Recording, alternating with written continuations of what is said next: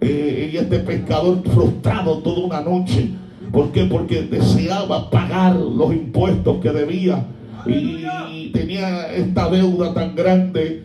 Y mientras estaban aquellos hombres buscándolo por su deuda, buscándolo por su deuda, este hombre desesperado, en una desesperación.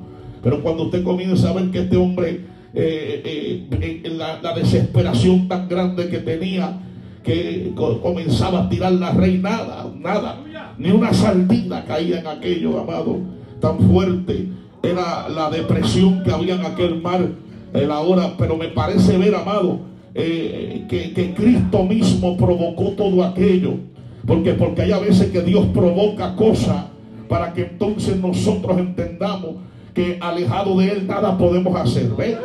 Porque hay habilidades como caballero, como hombre, que a veces eh, eh, nosotros tenemos y hay, gente que tiene habilidades en diferentes áreas.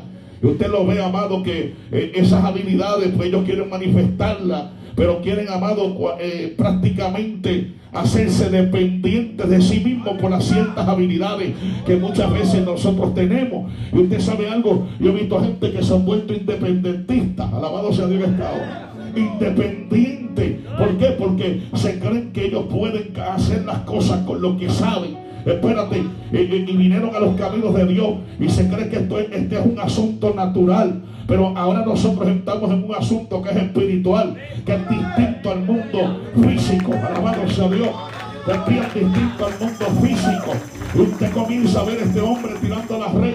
Y, me parece ver a Cristo llegando a aquel lugar.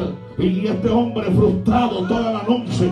Y me parece ver a Cristo frustrando la pesca, frustrando todo.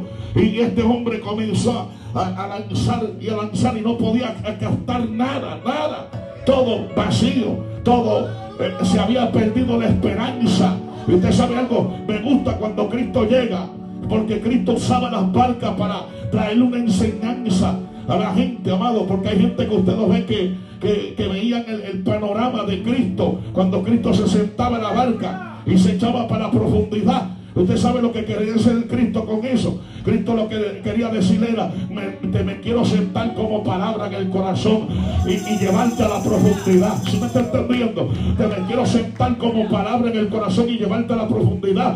Porque hay gente que quiere, que quiere hacer las cosas de orilla. Y usted ve que como caballero muchas veces el ajetreo del diario y las habilidades y la carpintería y aquello. Usted sabe algo, te tienen en la orilla, no te dejan bogar mal adentro para tu poder ver la realidad. Porque de la única manera que nosotros vamos a entender el plan de Dios es entrando a las profundidades. Conociendo poder de Dios en esta hora. Usted sabe algo, entrando a las profundidades. De lejos no se puede, de afuera no se puede. amado hermano, usted lo ve que hay gente que llevan de a por años.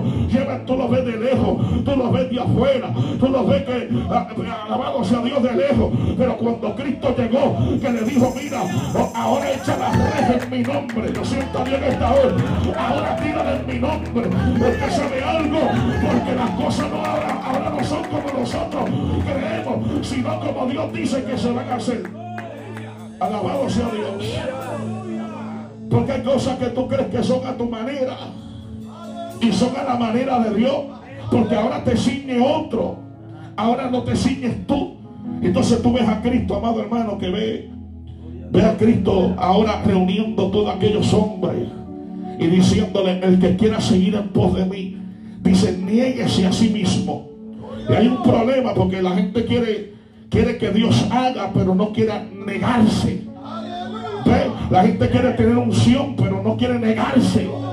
La gente quiere tener fuego, pero no quiere negarse. Queremos, queremos ver la gloria de Dios, pero no queremos negarnos.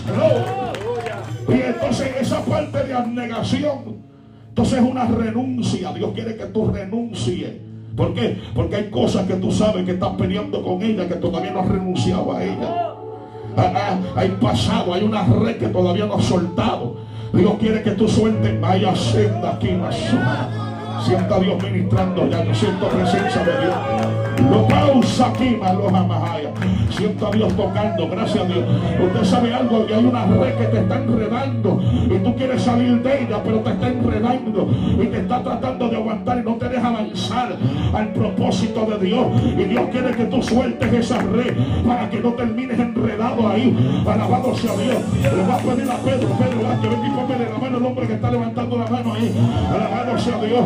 Y usted sabe algo, hay una red que Dios quiere que tú sueltes. Y hay algo que Dios quiere que tú sueltes. Porque Dios quiere bendecirte. Y hace tiempo eso no te deja. Hace tiempo, yo siento poder de Dios. Y hace tiempo eso no te deja. Avanza y suelta que Dios te quiere bendecir. Dios quiere que tú veas el propósito de Dios en tu vida. Si oye, no se oye en esta hora. Oye, todos los que estamos aquí no estamos aquí a lo loco. Dios tiene un propósito con cada persona que está aquí. Y ahora Dios reclutando está diciendo el que quiera seguir en, pos de mí, nieguese a sí mismo. Le dijo, tome su cruz y sígame.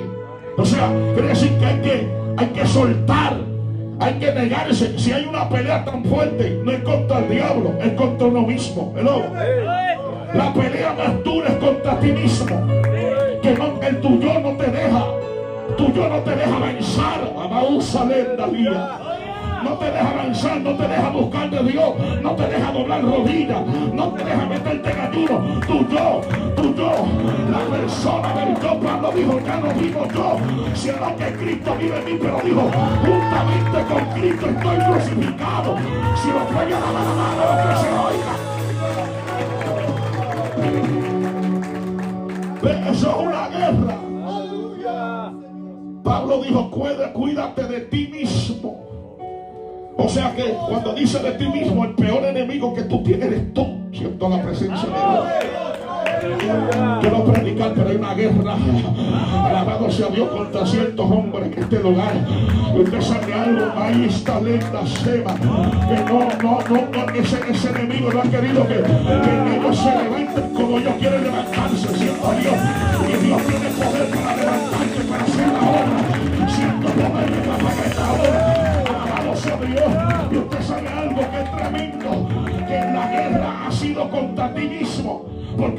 querido. Toca que está toda dile, no es que tú no has querido. Si tú has querido. Tú has querido buscar a Dios como, como Dios quiere que tú lo busques.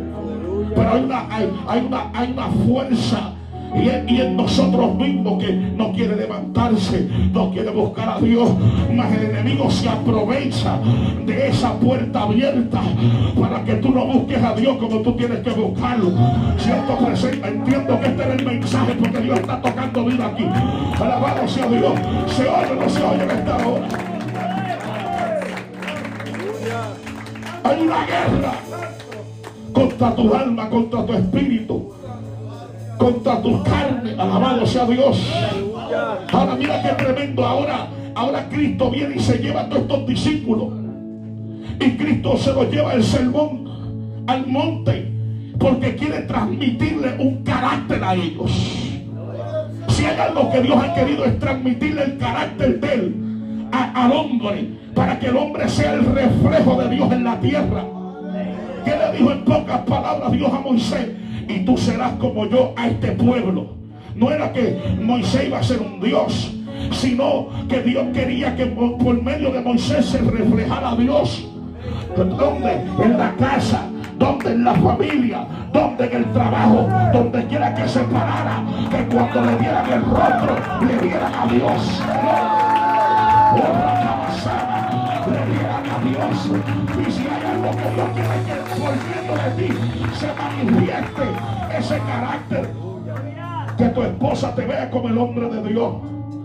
Que el jefe te vea como el hombre de Dios. Que donde quiera que te para, eh, ven ahí un hombre de Dios. He aquí un israelita. Alabado sea Dios. He aquí un israelita. Mi alma del cordero.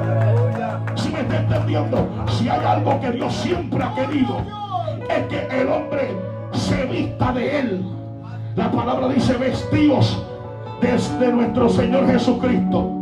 O sea, esa vestimenta Dios quería ponerse por medio de la bienaventuranza. Cuando usted ve el orden de la bienaventuranza, usted puede ver en ellas que cada parte de la bienaventuranza es parte del carácter de Cristo. Parte del carácter de Cristo. Usted comienza a ver y allá Jesús le dice, bienaventurado, alabado sea Dios. ¡Uh! los pobres en espíritu. Un pobre en espíritu ya deja la dependencia de sí mismo. Hello de Dios totalmente. Entiende que las fuerzas de Él dependen de Dios. Por eso Pablo le dijo a, los efesios, fortaleceos en el Señor y en el poder de su fuerza. ¿Por qué? Porque esa, esa dependencia del hombre tiene que ser en Dios y no puede ser de sí mismo. Porque entonces no va a encontrar resultados nunca a lo que está buscando. Alabado sea Dios. Se oye, los resultados de nosotros son añadiduras de, de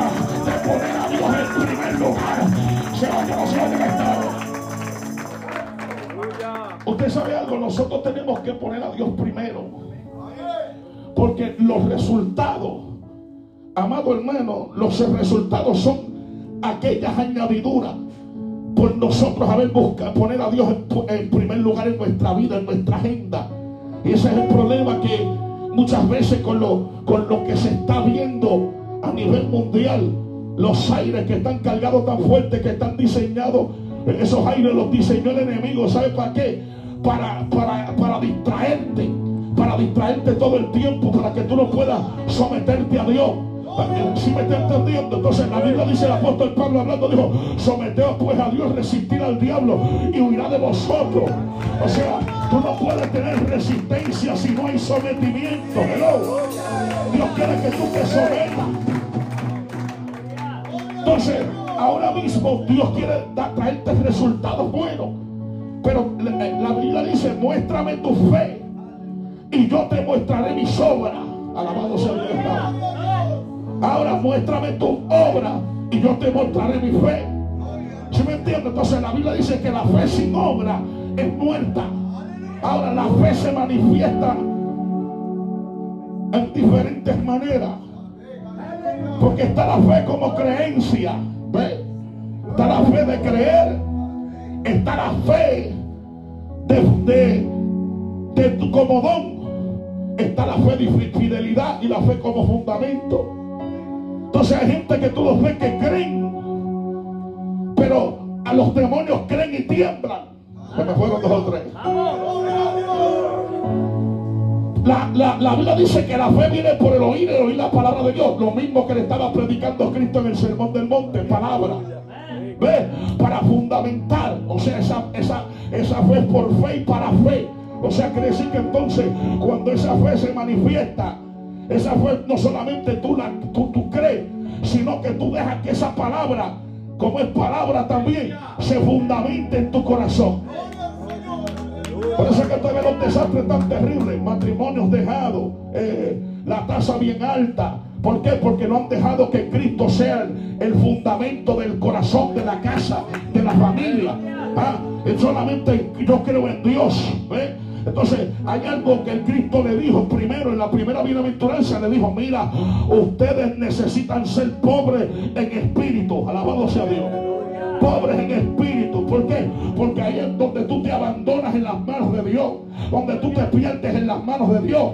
Y dejas que como, como el alfarero, alabado sea Dios, estaba trabajando con la vasija. Tú dejas que Dios trabaje contigo. Se oye, no se oye pecado que Dios trabaje contigo. Dios te rompa, Dios te quiebre, Dios te deje caer. Alabado sea Dios. Lo que tenga que hacer Dios, o si te tiene que hacer de nuevo, lo deja que te haga de nuevo. Se oye, y de que abandone la vieja criatura, las malas mañas aquellas que no te dejan buscar a Dios. Se ay, hay poder de baja en esta hora. Entonces, mira esto. Cuando usted comienza a ver el, el, el el proceso que lleva la, palabra en nosotros. Usted ve que la palabra entra con, por los oídos como con la intención de crear una fe en, nuestro, en, nuestra mente, en nuestro espíritu, para entonces recibir la palabra.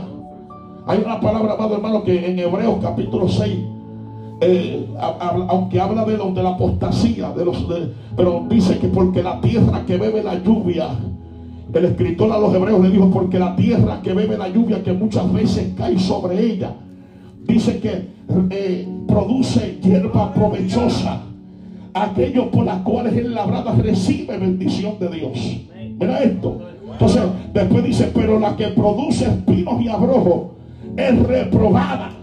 Está pronto a ser maldecida y su fin es ser quemada. O sea, está hablando de dos tipos de terreno. Está hablando el que recibe la lluvia y produce, que recibe la palabra y produce hierba provechosa, produce frutos para que otros labren la tierra y puedan recibir bendición de Dios por medio de esa tierra, ¿verdad? Ah, que ahí está hablando que dentro de ese terreno entran tus hijos, entra tu familia, entra la generación que viene tras de ti. O sea, qué tremendo que cuando tú puedes ser un terreno de bendición, otros se sacian del, del trabajo que tú has hecho y es tu generación. Y el día que tú partas de esta tierra, tú te puedes ir tranquilo porque dejaste un legado. Yo siento algo, dejaste un legado, dejaste el fruto, dejaste algo para tu familia.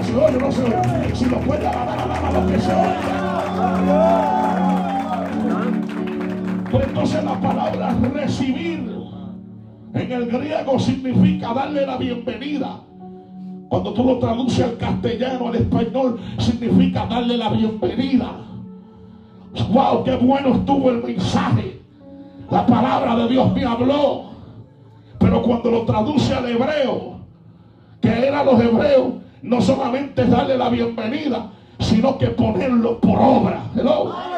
Ponerlo por obra. O sea que hay una traducción poderosa ahí. Cuando tú dices, espérate, yo no solamente le voy a dar la bienvenida, sino voy a ponerlo por obra también. Porque si no nos hacemos oidores olvidadizos. Por eso Dios quiere hacernos dependientes de Él. Y el segundo, en la segunda bienaventuranza, alabado sea Dios. Uh, bienaventurados los que lloran. Mismo tenemos gente llorando por el trabajo llorando por aquello, llorando por las cosas materiales de la tierra. Y hay gente que no solamente están llorando, deja que se aproximen los días que vienen sobre la faz de esta tierra. La gente va a gritar, no solamente va a llorar, va a gritar. Ya para diciembre usted va a ver comenzar los estragos. Amado hermano, el, el, trambaleo que se, que se avecina para Estados Unidos fuerte. Algo fuerte viene por ahí. Y usted sabe algo, hay gente que tú los ves que están llorando por cosas materiales.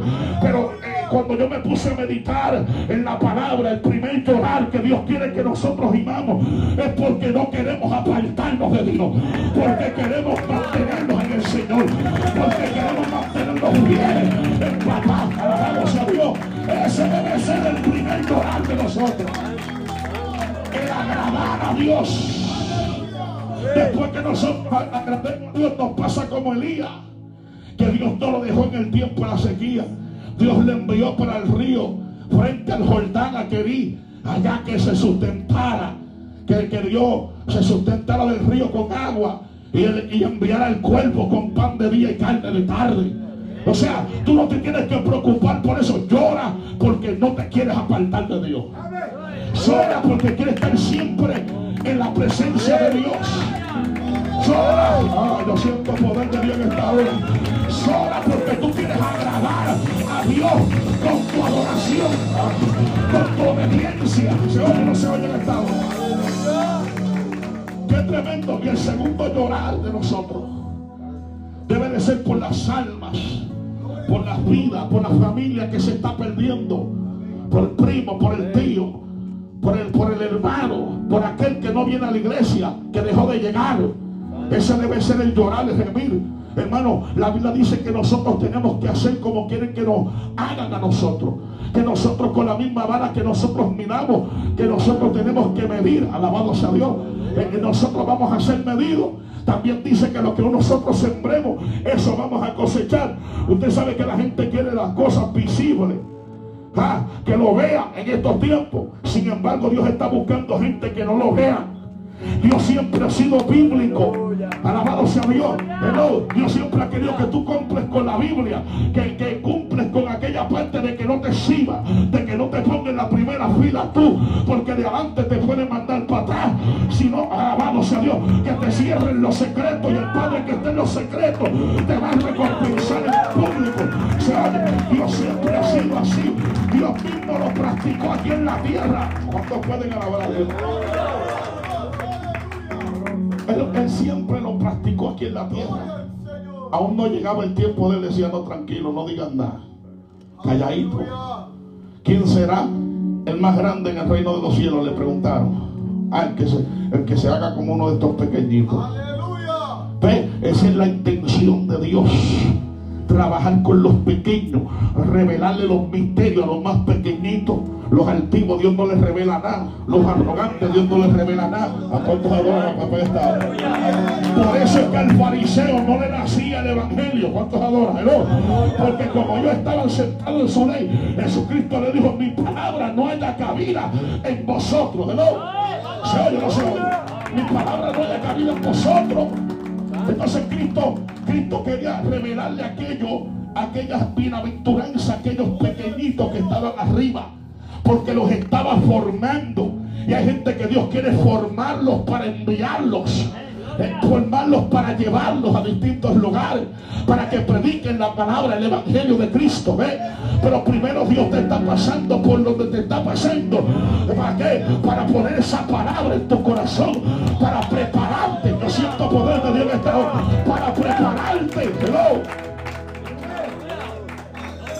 Lo tercero que le dijo, bienaventurados los mansos. Oye, qué tremendo la mansedumbre que es un fruto del Espíritu. Porque no, tú sabes por qué Dios no levanta mucha gente como quiere levantarlo.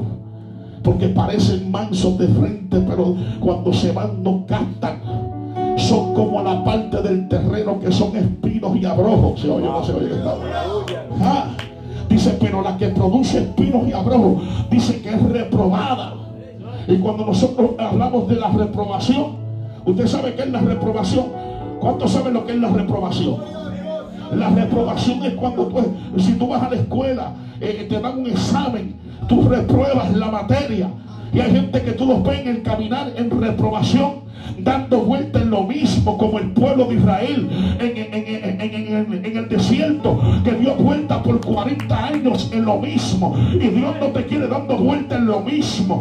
Tú no te cansas de dar vuelta en lo mismo en la misma vagancia espiritual en la misma dejadez en el mismo cansancio. No sienta Dios no, no yo creo que ya es tiempo de que tú salgas de ese círculo. Yo creo que ya es tiempo de que tú te levantes tú no quieres ser tierra Tú no quieres ser terreno reprobado. Levanta tu mano y alaba a Dios. Yo quiero dar fruta y avanzada. Alabado sea Dios en esta hora. Yo siento ese poder que está tocando ahí. Oh, mi alma papá. Yo no quiero ser un terreno que produzca espinos y abrojos. Porque entra en una reprobación. Y usted ve que esa, esa reprobación, amado, el diablo es un experto en hacerte sentir cómodo en ese estado de la reprobación. La gente sigue fallando en lo mismo y no hay un fruto digno de arrepentimiento. ¿Ve? ¿En qué fruto digno de arrepentimiento? Siento a Dios hablando aquí. Fruto digno de arrepentimiento es que tu arrepentimiento tiene que dar fruto.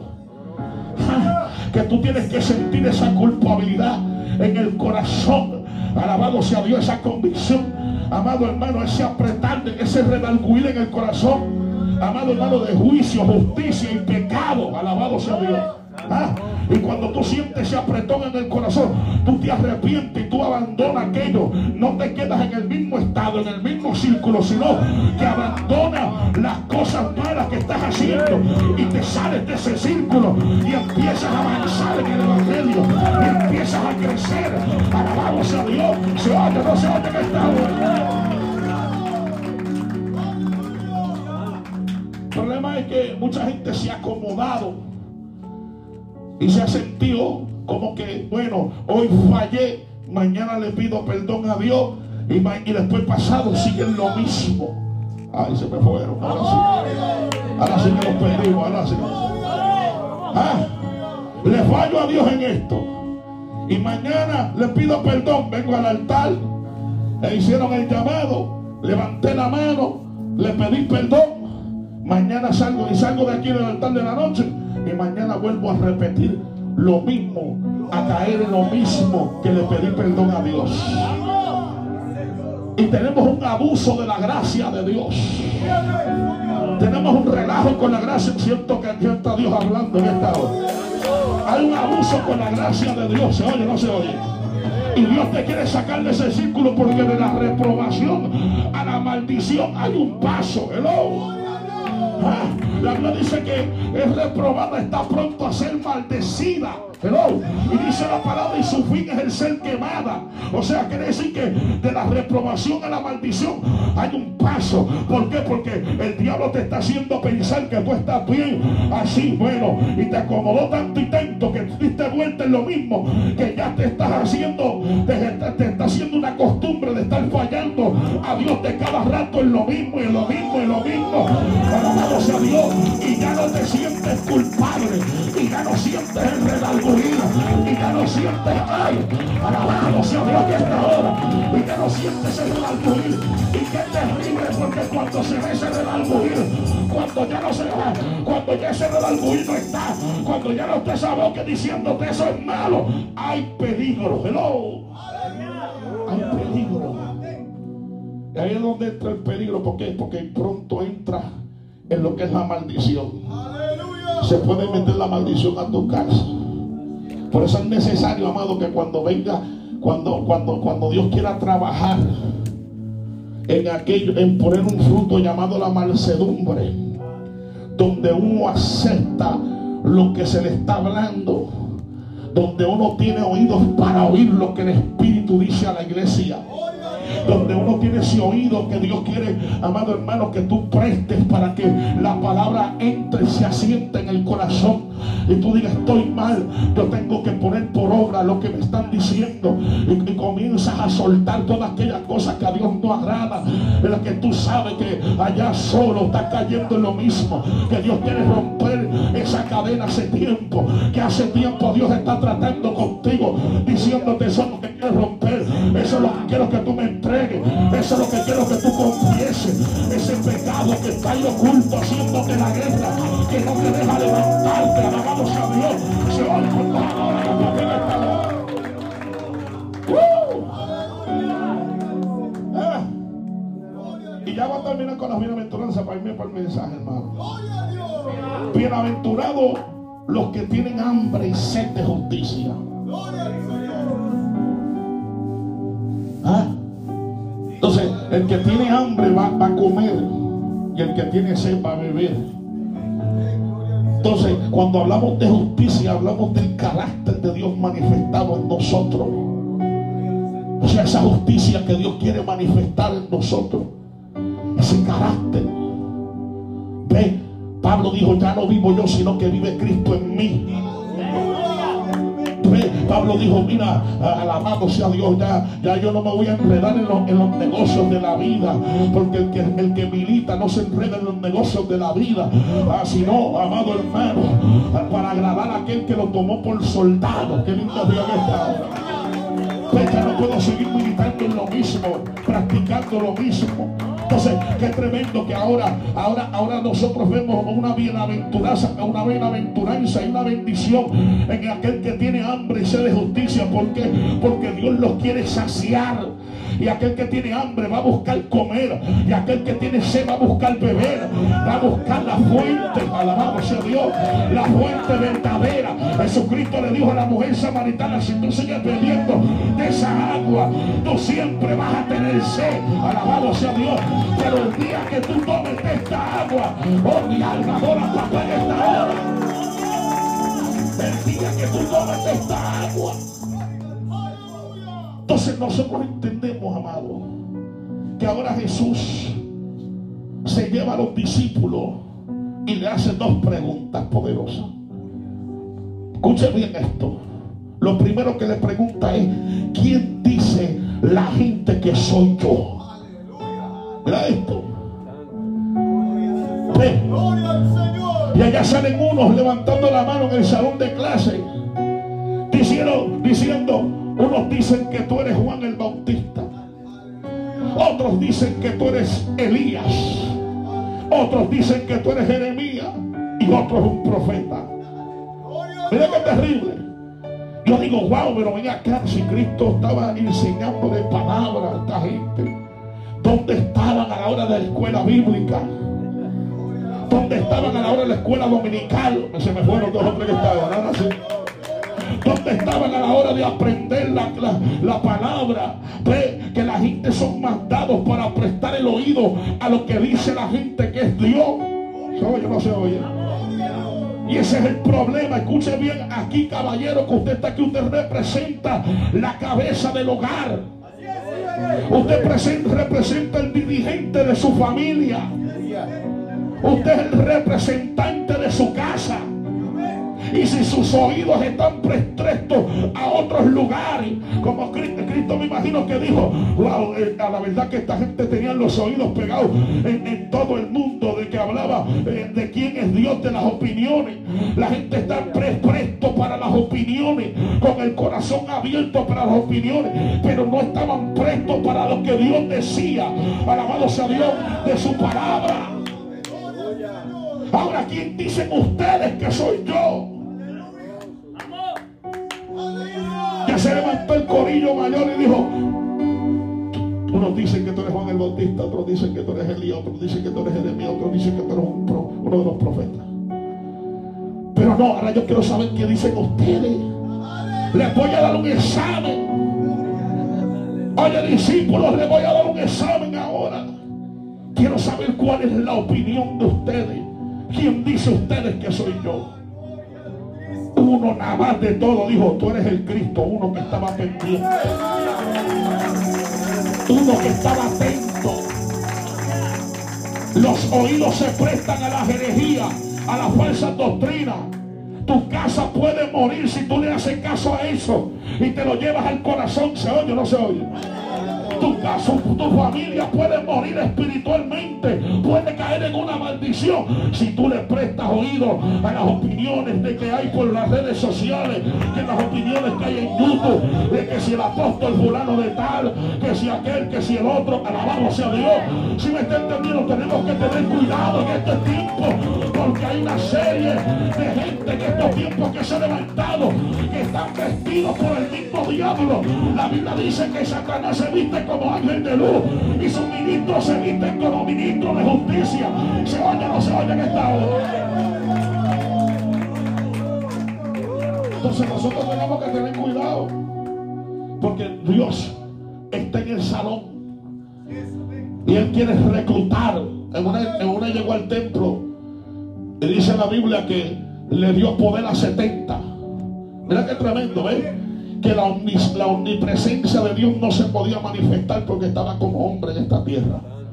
Y necesitaba un grupo para impartirle poder. Oye, ellos llegaron de allá cuando Jesucristo le había dicho, vayan, echen fuera demonios, salen los enfermos, liberten a los cautivos. Cuando ellos llegaron le dijeron, maestro, en tu nombre se nos sujetan los demonios.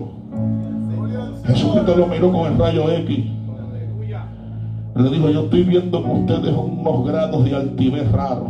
Vamos.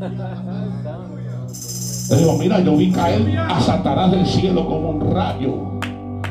Es lo primero que le dijo. Y usted sabe algo, cuando usted desglosa eso, usted dice, pero, pero ¿qué le quiso decir Jesús?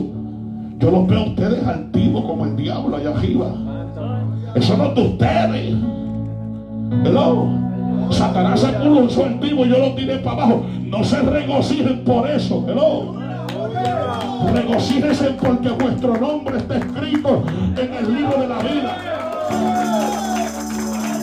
O sea, ¿qué quiere decir? ¿Qué quiero decir con esto? Que Dios te va a impartir. Dios te va a dar. Dios te va a demandar. Dios te va a delegar. Pero eso no es tuyo. Eso es de Dios. ¿Cuántos adoran a papá? Eso no es mío, eso es de Dios. ¿Se me está entendiendo? Eh, es como ahora los dones, la gente que se mueve en los dones por allá, la gente está detrás de los que se mueven en los dones. Y usted ve que la Biblia dice que estas señales seguirán a los que creen en mi nombre. Cuando y la gente está siguiendo las señales, se levanta aquí botando vidrio por los ojos. la gente va corriendo. Se levanta, queda haciendo esto, la gente va corriendo. Ay, que hay que traerlo. Olvídate de eso, déjalo por allá. ¿Por qué? Porque yo no he traído mucha gente a la iglesia. ¿Sabe por qué? Porque la gente se vuelve idólatra de los hombres. Una vez yo trajo un hombre renombrado. Y la iglesia se llenó cuando estaba, amado hermano, eh, abriendo el templo. Se llenó la iglesia. 400, casi 500 vidas. Y cuando se fue ese hombre, se fueron todos detrás de él. Yo dije, pero vea, casi yo traje al hombre con la intención de que las vidas se quedaran aquí. Me fueron dos o tres Ah, pero entonces entendí que la gente llegaron a tirarse fotos para subir la Facebook, a farandulear. Y no llegaron a buscar a Dios. Ve la idolatría, la idolatría lleva a la gente a que a inclinar su corazón a otras cosas, a hombres. Alabado sea Dios. Y, si algo que Dios quiere hacer es impartir de lo que Él tiene, para que nosotros podamos hacer la obra de Dios, porque los dones no son para show, los dones son para edificación del cuerpo de Cristo. Son para edificación del cuerpo de Cristo. Yo recuerdo casi 20 años atrás cuando yo comenzaba a ser evangelista. Yo recuerdo que yo quería que la gente me viera. Que Dios me usaba. Que Dios aquello que ponía los brazos y los hacía crecer y bajar y hacer así, así y todo en cámara para que la gente viera. Pero entendí que aquí los dones son de Dios. Entendí que aquí los dones son para ayudar al, al cuerpo de Cristo, para edificarlo. Alabado sea Dios. Entendí, amado hermano, que esto, esto no se trata de mí, porque el que traiga a la gente a ellos, entonces te quitarán la mirada de Cristo. Alabado sea Dios. Cristo se lo dijo a los fariseos. Oye, tú sabes algo, los prosélitos que tú hagas, los seguidores que tú hagas, lo, lo que estás haciendo, lo, lo, que están haciendo ustedes, lo que están haciendo dos veces más hijos del diablo. ¿Se oye no se oye? ¿Ah? Entonces nosotros tenemos que entender que aquí nosotros, Dios nos está reclutando, Dios está haciendo, Dios nos tiene aquí buscando a Dios, porque Dios tiene un plan con nosotros, porque Dios tiene, alabado sea Dios, porque hay un trato con la obra, porque Dios está preparando su iglesia para llevársela. Entonces mira qué tremendo, cuando nosotros vamos a la palabra, nosotros entendemos que Jesucristo le dijo, yo me voy pero es necesario que yo me vaya para que venga a vosotros el consolador. No se van a quedar huérfanos. Usted sabe algo, Jesucristo muere, resucita, se les aparece allá en Jerusalén y le dice quédense aquí, no se muevan. ¿Qué le está diciendo? Sean firmes, sean constantes. Alabado sea Dios. Porque la constancia y la firmeza es importante en el Evangelio. Alabado sea Dios, son dos elementos tan tremendos para que nosotros como árbol crezcamos llenos de frutos. ¿Se oye o no se oye? Porque cuando tú estás de aquí para allá y de allá para acá y no avanza a entender que Dios te quiere tranquilo en un solo sitio para echar raíces, para que tú crezcas. Yo siento poder de Dios. Ay, se me fue. Entonces usted ve que dentro del grupo de los 500, 380 arrancaron y se fueron. Pero 120 se quedan constantes, firmes ahí. Unánimes, dice la palabra. Pues porque tiene que haber una unidad. Yo creo en las unidades, pero no creo en todas las unidades. Alabado sea Dios esta hora. ¿Usted sabía eso? Sí, porque yo no me voy a un apóstata. Yo no me voy a unir uno que tiene una doctrina en contra, en contra de lo que uno predica. ¿Cuántos adoran a Dios? Una falsa doctrina, no. Yo me voy a unir con aquel que eh, dijo que sintamos todos una misma cosa y hablemos todos una misma cosa. ¿Sí me está entendiendo? Entonces usted tiene que tener cuidado con quien se une por ahí. ¿Por qué? Porque usted no sabe que son gente que creen en Jesús solo. ¿Cuántos se fueron?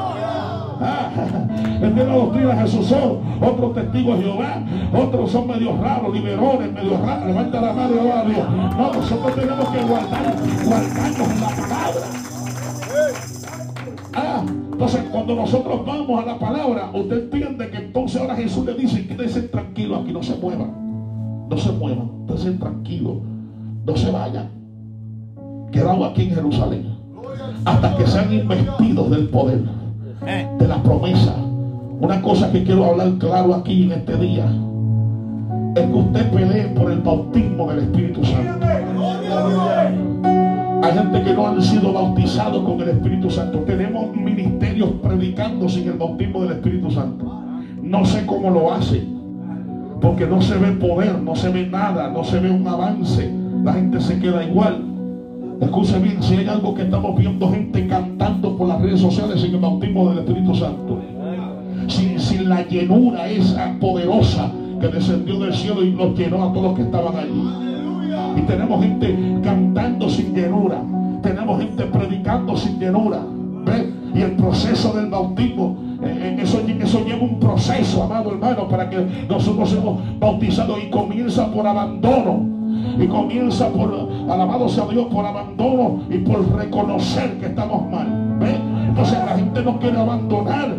Y por eso oh, eh, se desvían del proceso amado hermano, del proceso. Y usted ve que terminan haciendo cosas disques para Dios, pero sin el bautismo del Espíritu Santo.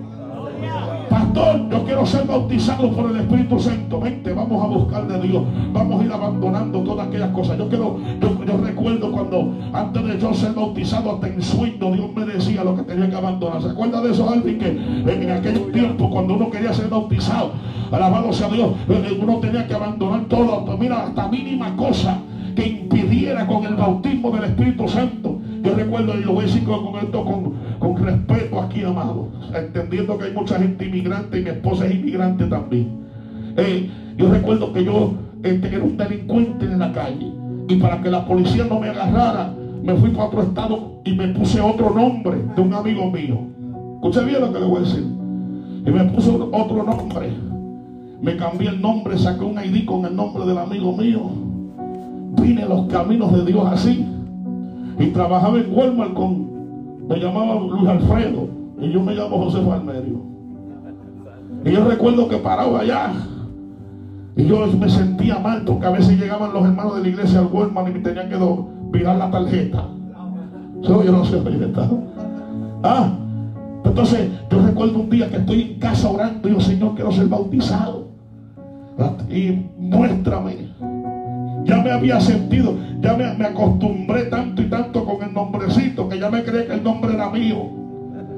Y yo recuerdo que estaba arrodillado y un día orando, le dije, Señor, muéstrame lo que tengo que dejar.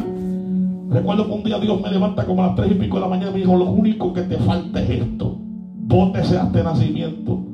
Y bótate todo ese ID, quema todo eso. Y cuando, ¿sabes qué? Yo, yo te voy a defender, yo soy tu abogado. Tranquilo, alabado sea Dios. Yo soy tu abogado, me dijo Dios. Recuerdo que agarré todo aquello y lo rompí, hermano, lo hizo pedacitos y pues, rompí el ID y dije, ya no voy a trabajar más en Walmart y ya no, fui a trabajar más nada, me buscó otro trabajo con mi nombre. Amado, cuando fui a buscar el trabajo con mi nombre me hicieron el chequeo del background, pero lo hicieron profundo. Iba a trabajar en Avance Autopar. Recuerdo que cuando entré, amado hermano, me mandaron una hoja y me llevaron, me mandaron para donde la policía de, de Florida, allá en Orlando. Y cuando me sacaron, amado hermano, todo, todo para afuera. Me dijeron, tú estás limpio. Alaba la gloria de Dios Estado. Tú estás limpio. ¿Se no se oye Estado? A mí no me daban pasaporte americano para yo poder viajar. ¿Y sabes qué pasó? Me lo denegaron. Me lo denegaron por mi récord delictivo. Y recuerdo que un día me tiré siete, le dije al Señor, voy a ayunar siete días corrido. Y me metí siete días corrido con Dios. Y recuerdo que cuando en el último día vi una visión que llegaba al, correo. Y cuando, amado hermano, y cuando voy a buscar el, correo, el buzón, ahí estaba el pasaporte. ¿Cuántos adoran a Dios estaba? Dios aprobado y ahora puedo viajar para todos lados. ¿Por qué? Porque uno tiene que depositarse en las manos de Dios y, usted sabe algo, cuando eh, se deposita en la mano de Dios y, tú sacas todo aquello que a Dios no agrada, Dios te bautiza.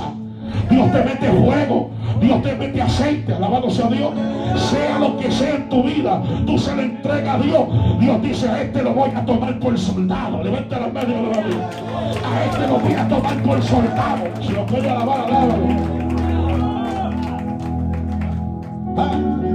Oye, qué tremendo que cuando aquella gente fueron investidos, yo voy a terminar. Dice la Biblia que llega, Pedro y Juan a la hora novena al templo. Antes de eso usted ve que el, discurso de Pedro, Pedro se habló. Se convirtieron tres mil, cinco mil. Ahí nació la iglesia primitiva. Y usted comienza a ver que, que Pedro empieza a caminar bajo ese poder. Juan comienza a caminar bajo ese poder del Espíritu Santo. Llegan al templo de la hermosa. Y allí afuera estaba aquel cojo. Dice la Biblia que lo ponían todos los días. Diga conmigo, todos los días todos los días. Si alguien lo ponía todos los días, y si alguien lo ponía, quiere decir que alguien dependía de él. Alguien dependía del cojo.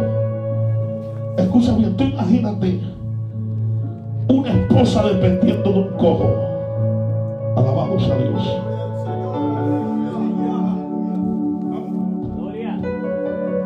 Imagínese una esposa dependiendo de un hombre cojo cojo para llevar el sustento a la casa, cojo espiritualmente.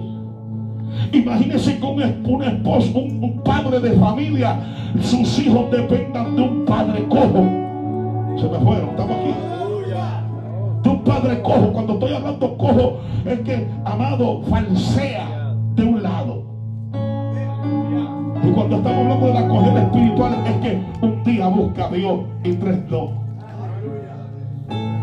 Viene, viene, como el ángel que descendía de tiempo en tiempo. Y hay gente que busca a Dios de tiempo en tiempo. Y Dios no te quiere de tiempo en tiempo, de temporadas. ¿Por qué? Porque tu familia depende de ti.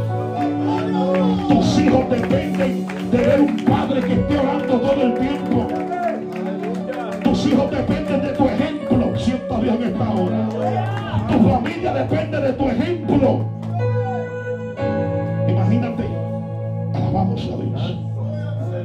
Tú sabes que aquel, aquel se, los, lo ponían allí para que pidiese limosna.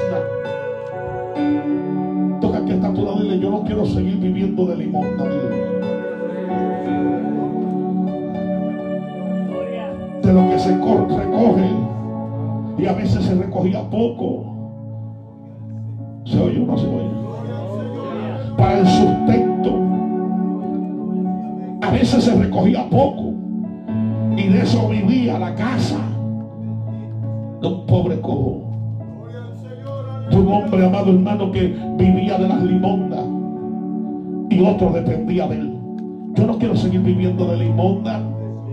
¿Verdad que no? Tú no quieres seguir viviendo de limonda.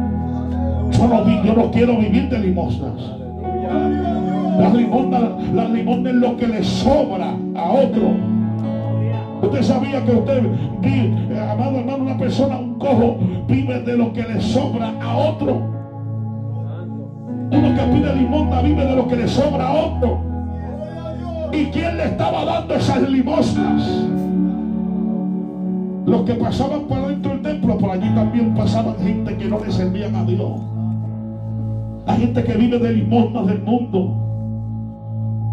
No, hay gente que dice, no, yo estoy ganando 40 dólares la hora. Pero si tu vida espiritual está vacía, tú estás viviendo de las limosnas del mundo. ¿Se oye no se oye que está ahora? Si tu trabajo es lo que, si tu trabajo que tienes de tanta paga te está llevando a la flaqueza espiritual, tú estás viviendo no, no, no de una gran, gran, gran cantidad de dinero, estás viviendo de, las limosnas del mundo. Lo que le sobra al mundo, tú lo estás recogiendo. ¿Se oye no se oye que está ahora? Imagínese usted viviendo de lo que le sobra al mundo. No, hermano, así mismo hizo Satanás. Se llevó a Jesucristo para arriba. Le enseñó todo. Dice, todo esto se me fue entregado. Esto me lo dieron a mí. La pregunta es, ¿quién se le entregó? Alguien que estaba buscando limosna. ¿Hello? ¿Se oye o no se oye? Sí, porque mira qué tremendo. En el huerto pusieron tantos árboles de fruta. Y Dios le dice, coman de todo esto. Eran ricos, podían comer de todo, hasta del árbol de la vida. y van a buscar de lo que Dios le dijo, no coma. ¿Cómo si de, un solo árbol podías comer de tantos árboles? y así está la gente. Tanto que tiene Dios para ellos van al mundo a pedirle limosna. Se oye, no se oye que está ahora. Van al mundo a pedirle limosna. Ay, yo siento la presencia de Dios en esta hora. Yo siento ese fuego que va a tocar gente aquí en este día. Una santa aquí Alabado sea Dios, Dios quiere tocarte, Dios quiere bendecirte, Dios quiere levantarte. Mi alma adora al Cordero. Mi alma adora, papá. No, tú no tienes que tocar que no tenemos que estar viviendo de limosna. Hay que, hay que conectarse con Dios. Hay que vivir de Dios. Alabado sea Dios. Hay que vivir para Dios. Hay que vivir entregado a Dios. Oye, Pedro cuando se le quedó mirando, la Biblia dice que aquel cojo se le quedó mirando a los ojos a Pedro y a Juan, esperando recibir de ellos algo. Yo me imagino Pedro diciendo, si le doy lo que me está pidiendo, se va a quedar igual. Entonces no es lo que tú quieres, es lo que tú necesitas. Es lo que necesitamos. No es lo que tú quieres. Hay planes en esta vida. Gloria a Dios por los planes que uno hace en esta tierra. Pero si los planes no van alineados con la voluntad de Dios, entonces no sirven. Oye, allá estaba David. David dijo algo tremendo. David dijo, he aquí el arca del pacto está debajo de cortina. Y yo habito en casa de cedro. En el corazón de David estaba loco por hacer algo para Dios. Y, y, por allá alimentándolo el profeta le dice, haz todo lo que tengas en tu corazón, porque Jehová está contigo. Haz todo lo que tengas en tu corazón, porque Jehová está contigo. Venga tremendo. Yo digo, wow, Natán ese día no oró. Dios le habla de nuevo a Natán y le dice, vete y dile que no es el que me va a hacer casa. Engañoso y perverso es el corazón. Tú puedes tener muchos planes, amado. Pero si no, si Dios no van alineados a la voluntad de Dios, entonces lo que tú estás haciendo te lleva a qué? A vivir de limosna a vivir de limosna, a vivir abajo. Dios te está diciendo en este día, preocúpate por lo de Dios. Esperando recibir de ellos algo. Si yo te doy lo que me estás pidiendo, entonces te vas a quedar igual. Vas a quedar lo mismo. Vas a quedar ahí cojo. ¿De qué te vale tener dinero, pero cojo? ¿De qué te vale tener tanto dinero y tanta riqueza, pero cojo?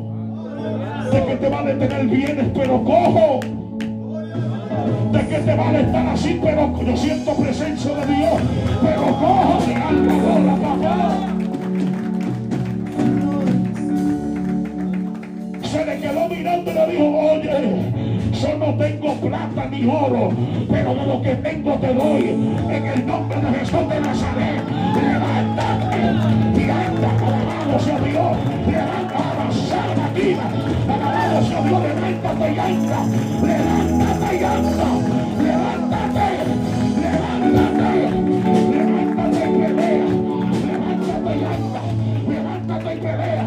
Alabado sea Dios. Mi alma el cordero. Si lo puede alabar, alaba lo que se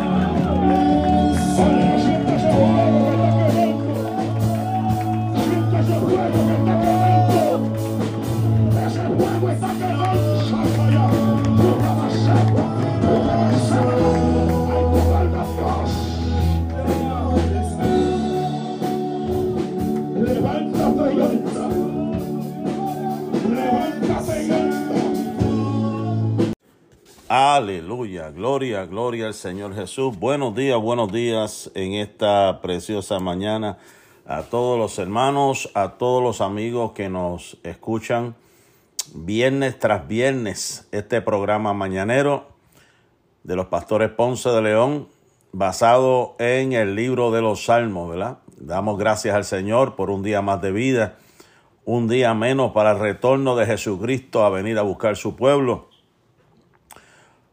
Hoy estamos pues en el Salmo 115, un salmo que mi esposa va a estar explicando. Le damos gracias a Dios a cada uno de ustedes. Esperamos que sea de grande bendición y edificación a su vida. Así que vamos a orar para así este, comenzar este salmo. Al finalizar, pues este salmo estará grabado en YouTube, Facebook, estará grabado en Spotify, en Anchor y en diferentes plataformas donde usted puede accesar y escucharlo. Así que vamos a orar en esta preciosa mañana. Padre, te alabamos Dios, te glorificamos, Padre mío. Gracias te damos por esta bendición, este privilegio, esta hermosa oportunidad. Nueva, Señor Dios mío, nuevas son cada mañana tus misericordias, tus bondades, tu fidelidad. Señor Dios mío, te ha placido a ti en tu reino, Dios mío, que estemos, Dios mío, Padre, en esta mañana Dios mío, transmitiendo para edificar tu pueblo con palabra, Dios mío, Padre, Señor, que llegue al corazón, que llegue a la mente, que tú utilices a mi esposa como canal, Dios mío, de bendición para poder llegar al corazón de la gente, los hermanos, Dios mío, todo lo que nos esté escuchando. Recibe toda la gloria y toda la honra. En el nombre de Jesús. Amén, amén, amén. Gloria al Señor. Amén. Muy buenos días. Dios les bendiga a todos en esta hermosa mañana que el Señor nos regala mañana de bendición, amén. Gloria al Señor porque el mero hecho de que podamos despertarnos, ¿verdad? Abrir nuestros ojos, tener movimiento en nuestro cuerpo, es una gran bendición. Gloria al Señor y en esta hermosa mañana vamos a estar estudiando este Salmo número 115. Salmo 115, Dios y los ídolos. Amén. Dios bendiga a nuestra hermana Rosalba, a nuestra hermana Yomaira. Amén nuestra hermana Rivera Elizabeth, nuestro hermano evangelista Vladimir. Amén. Dios, bendiga. Eh, Dios y los ídolos. En este Salmo 115, el salmista reconoce que la manifestación de la gloria divina no se relaciona con alguna virtud nacional, sino con las dos características fundamentales del Señor, su misericordia y su verdad dos características que yo digo que son eh, parte de la personalidad de nuestro Señor, ¿verdad? Este, y que lo distinguen, su misericordia y su verdad. En efecto, este salmo pone de manifiesto un sentido grato de seguridad y gratitud que se fundamenta en la naturaleza divina que domina sobre los cielos, la tierra y hasta donde están los muertos, en lo último de las oscuridades de la tierra. Este poema es un salmo de confianza comunitaria, y lo vamos a ver más adelante en algunos versículos, como se desprende de los temas básicos, en los versículos del 9 al 11 lo vamos a ver mejor. El poeta es posiblemente un sacerdote de la casa de Aarón, que preocupado por la crisis nacional y también consternado por la idolatría reinante a su alrededor, él articula un poema que revela sus convicciones monoteístas y pone de manifiesto su seguridad teológica. Para aquellos que no saben lo que es monoteísta, es la creencia en un solo Dios. Posiblemente este es un salmo que responde a las dificultades religiosas y prácticas que enfrentaba el pueblo de Israel que vivía cautivo eh, allí cuando estaba cautivo allí en Babilonia. Sabemos que cuando ellos estaban allí entre este pueblo babilonio, varias veces eh, fueron desafiados y yo diría también seducidos, ¿verdad?, a practicar la idolatría, porque pues los babilonios tenían sus dioses. Y eso fue a tal punto que sabemos que cuando Daniel y, y los jóvenes hebreos llegaron allí a Babilonia, lo primerito que hizo eh, Nabucodonosor fue que le cambió los nombres a nombres de dioses babilonios. O sea que realmente... Sadrach.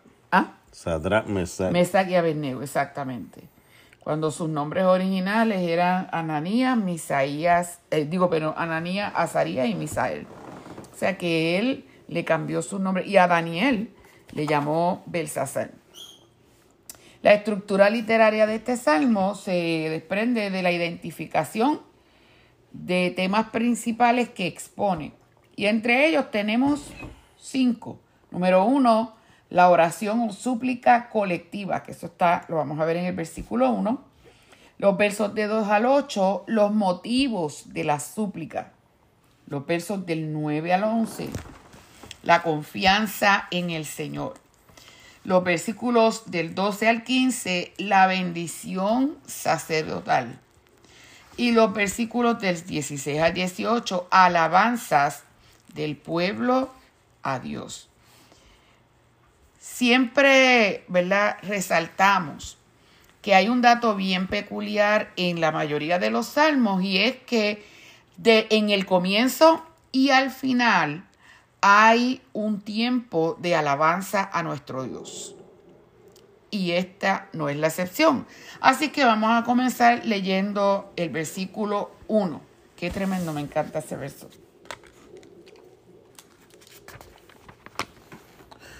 No por nosotros, oh el Eterno, no por nosotros, sino a tu nombre da gloria por tu merced y por tu verdad. Me gusta mucho como lo dice, y lo voy a, lo voy a buscar rapidito, eh, la versión Palabra de Dios para todos, mire cómo lo dice. Dice, Señor, nosotros no merecemos recibir ningún honor. Todos los honores deben ser para ti. Solo tú debes recibir la gloria por tu fiel amor y lealtad. Por eso, ¿verdad? Cuando usted lo une a la versión Reina Valera 1960, que es la que comúnmente nosotros utilizamos, dice aquí, no a nosotros, oh Jehová, no a nosotros. O sea, Señor, nosotros no somos los que merecemos realmente recibir la gloria, sino, ni tampoco los honores, sino solamente estos honores y esta gloria debe ser para ti. Solo tú debes recibir la gloria por tu fiel amor y por tu verdad, por tu misericordia y por tu verdad. Yo me puedo analizar este versículo y yo digo, mientras estábamos preparando este salmo, hasta qué punto nosotros los seres humanos nos podemos comparar con Dios. Hmm. Realmente no hay forma ni manera, o sea, como diríamos, ¿verdad? En el, en el argot puertorriqueño no le llegamos ni a los tobillos. Realmente nosotros, cuando evaluamos nuestras actitudes frente a las situaciones, cuando evaluamos la manera en que reaccionamos ante los ataques que tenemos de las personas y así sucesivamente, y nos comparamos con Dios, podemos darnos cuenta que quizás una que otra vez nosotros podamos actuar con misericordia, pero no siempre eso se manifiesta en nosotros. Hay momentos en que de la manera en que nosotros reaccionamos y lo que se manifiesta en nosotros es molestia, es coraje, es quizás deseo de venganza, es no sé, tantas cosas que puedan pasar por nuestra mente. Por eso es que nosotros, ningún ser humano debe tratar de querer ir por encima de Dios. Jamás debe hacer eso. Jamás porque nosotros no nos igualamos a Él. Dice la Biblia que debemos ser como Él. Pero mire, cuando nos ponemos a comparar y a pensar en balanzar nuestras acciones, nos queda grande, de verdad, nos queda grande.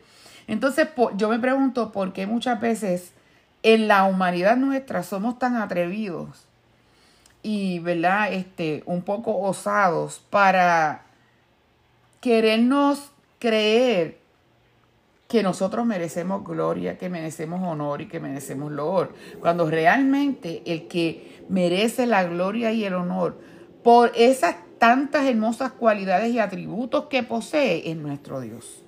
Pasa, Mari, que hay también, ¿verdad? Eh, ciertas doctrinas, ¿verdad? En área de teología donde hay gente que han eh, se han dejado llevar por, por pensamientos de hombres que vienen y se remontan a tiempos, años, varios años después de, de, Cristo, donde la gente hubo un tiempo que negaba la deidad de Dios y comenzaron a traer teorías donde igualaban al hombre, por decirlo así, ¿verdad? Ser semejante a Dios. Hasta al punto que llegó esta, yo le llamo, ¿verdad? Esta herejía del universalismo, que es la que enseña que el ser humano se compone de partículas del universo.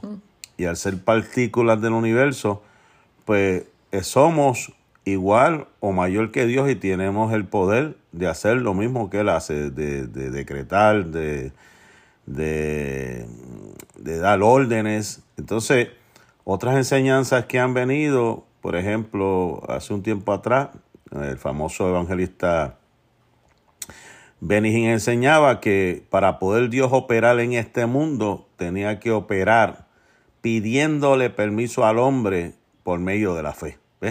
Esas son enseñanzas que comenzaron a difundirse y a crear confusión donde las personas pues se sentían que tenían un grado de divinidad, malinterpretando la, las sagradas escrituras, ¿verdad? Porque decía que, eh, por ejemplo, en el caso de Moisés, que Dios había puesto a Moisés como un Dios sobre Faraón, y en el libro de los Salmos que habla que a nosotros nos hizo ángeles, pero en el hebreo eso es lo que significa un líder superior a, no es que eran atributos divinos que le estaba dando al ser humano, y por eso hay mucha gente se han tomado el atrevimiento, algunos por ignorancia, siguiendo a otros pensamientos, por necedad, tratando de, ser seres superiores hasta el punto de vista que hoy pues vemos científicos, vemos gente que eh, dicen que no necesitan a Dios, ya tienen la capacidad, ya tienen lo que hace falta para poder crear lo, lo, lo que han creado hasta el sol de hoy. Pues sabemos que la Biblia dice que Dios se reirá de ellos.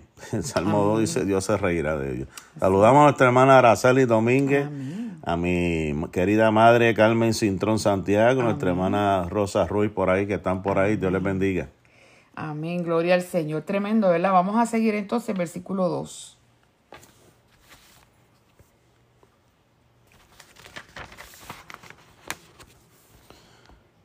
Porque, ¿por qué dirán las naciones dónde está ahora Dios vuestro?